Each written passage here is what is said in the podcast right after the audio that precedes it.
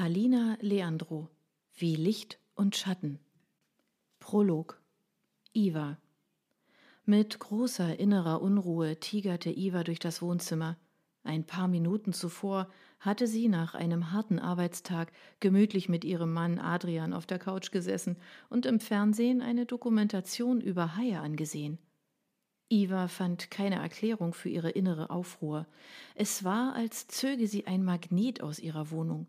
In ihren Gedanken blitzten Bilder einer Straße auf, die durch einzelne Laternen schwach erleuchtet war. Iva wusste, dass das nicht einfach nur Bilder waren.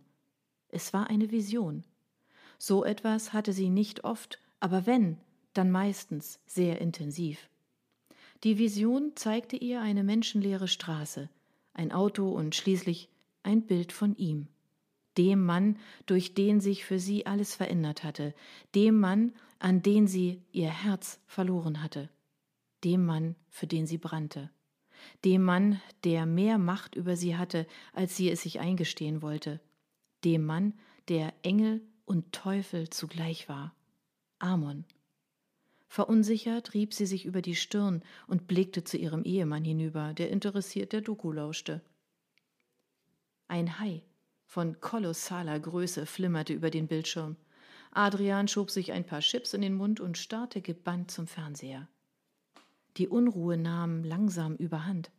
Iva atmete ganz bewusst ein und aus, um sich zu fangen.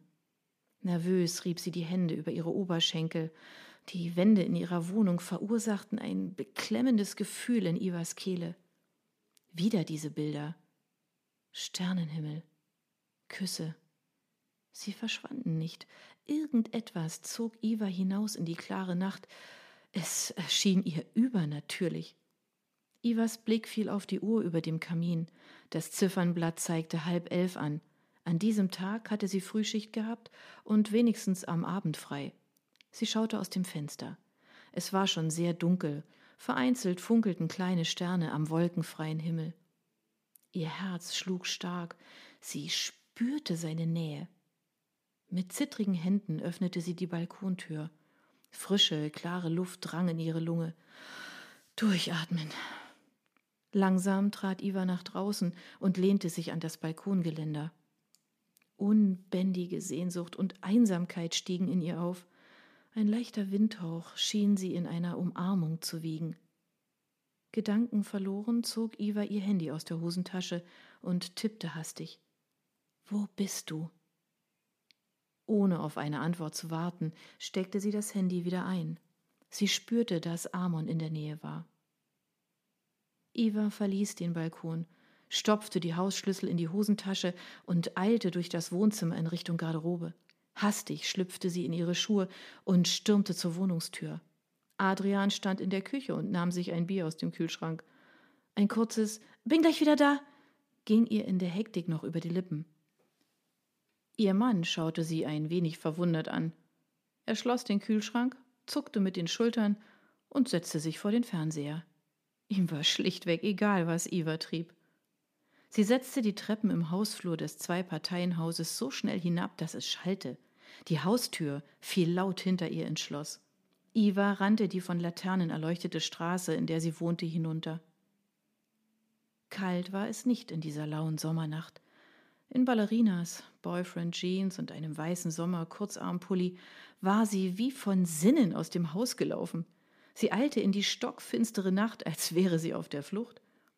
Ihr Handy vibrierte. Vor Anstrengung keuchend blieb Iva stehen, kramte das kleine Smartphone aus ihrer Tasche hervor und schaute auf das Display. Amon. Sie öffnete die Nachricht. Vor der Haustür meines Bruders. Eva schaute auf und spürte, wie ihr Herz raste, denn in diesem Moment stand sie keine zehn Meter davon entfernt. Amons Bruder Martin wohnte in Ivas unmittelbarer Nachbarschaft. Zaghaft schlich sie ein paar Schritte geradeaus und blieb plötzlich stehen. Es war sehr dunkel, doch durch die Straßenlaterne, neben der Amon geparkt hatte, erkannte sie seinen weißen Mustang sofort. Ihr Herz schlug ihr bis zum Hals, und ihre Wangen glühten. Die Fahrertür stand offen. Er saß mit dem Rücken zu ihr hinter dem Lenkrad. Sein linkes Bein ragte aus dem Wagen. Die kinnlangen, dunkelbraunen Haare, die sich im Nacken leicht kräuselten, trug er mit Haargel nach hinten gestylt. In der Dunkelheit wirkten sie fast tiefschwarz. Ivas Herz klopfte zunehmend stärker vor lauter Aufregung. Sie war unsicher, ob sie auf ihn zugehen oder besser wieder umkehren sollte. Dann nahm sie vorsichtig ihr Handy und öffnete den Nachrichtenverlauf mit Amon erneut. Mit zittrigen Fingern tippte sie Ich auch. Sie schickte es ab, ohne sich bemerkbar zu machen. In diesem Moment genoss sie die Tatsache, ihn wie ein Voyeur beobachten zu können und zu wissen, dass sie in wenigen Augenblicken aufeinandertreffen würden. Eva erschrak, als hinter ihr plötzlich ein Radfahrer aus der Dunkelheit auftauchte und dicht an ihr vorbeischoss. So schnell wie er gekommen war, war er auch schon wieder verschwunden. Ivas Aufregung war so stark, dass sie sich mit einer kleinen Atemübung selbst zu beruhigen versuchte. Sie atmete bewusst in den Bauch und sammelte dabei ihre Gedanken. Da ertönte nur einige Meter entfernt von ihr Amons Handy. Er nahm es in die Hand, öffnete die Nachricht und las sie. Das Licht des Handys im dunklen Auto ermöglichte Eva einen kurzen Blick auf Amons Antlitz. Das Display erlosch wieder. Sichtlich irritiert stieg er aus dem Wagen und schaute sich überrascht um, während er sich nervös die Hose glatt strich, die vom Sitzen Falten geschlagen hatte. Dann sah er in ihre Richtung. Sein Blick war wie erstarrt. Leise schloss er die Fahrertür.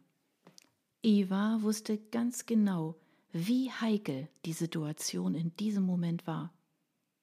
Ihr Blick streifte von links nach rechts um die Gefahr, entdeckt zu werden, genau einschätzen zu können. Zu ihrem Glück war die kleine Straße menschenleer. In der Ferne hörte sie eine Feuerwehrsirene, die erst lauter wurde und dann wieder verstummte. Langsam und ohne ein Wort zu sagen, gingen sie aufeinander zu. Als sie sich in der Mitte der Straße trafen, berührten sich ihre Hände. Sie schauten sich tief in die Augen. Iva grinste und merkte, wie ihre Knie weich wurden. Amon nahm sie fest bei der Hand. Seine Mundwinkel zogen sich ebenfalls zu einem Lächeln nach oben. Entschlossen und mit ihrem frechen Schlitzohrblick sah Eva zu ihm auf. Dann rannte sie los, ohne ihre von seiner Hand zu lösen. Sie sprinteten in die Nacht weg von der Straße und weg von Martins Haus. Kurz darauf erreichten sie eine dunkle Gasse und blieben stehen. Mit seinen Händen nahm Amon Ivas Kopf und zog ihn zu sich heran. Hi, sagte er. Seine dunkelbraunen Augen bargen so viel Wärme und Liebe in sich. Sie schauten sich an, und die Welt um sie herum schien stillzustehen. Zeit hatte in diesem Augenblick keine Bedeutung mehr. Amon zog Ivas Gesicht noch näher zu seinem, so dass sich ihre Lippen berührten. Sie küssten sich so leidenschaftlich, als wäre es der letzte Kuss vor einem langen Abschied. Amon strich ihr liebevoll eine Strähne aus dem Gesicht. Völlig ergriffen von diesem Moment füllten sich Ivas Augen mit Tränen.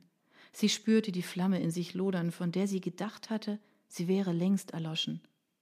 Da waren sie wieder, das Leben und das Lieben.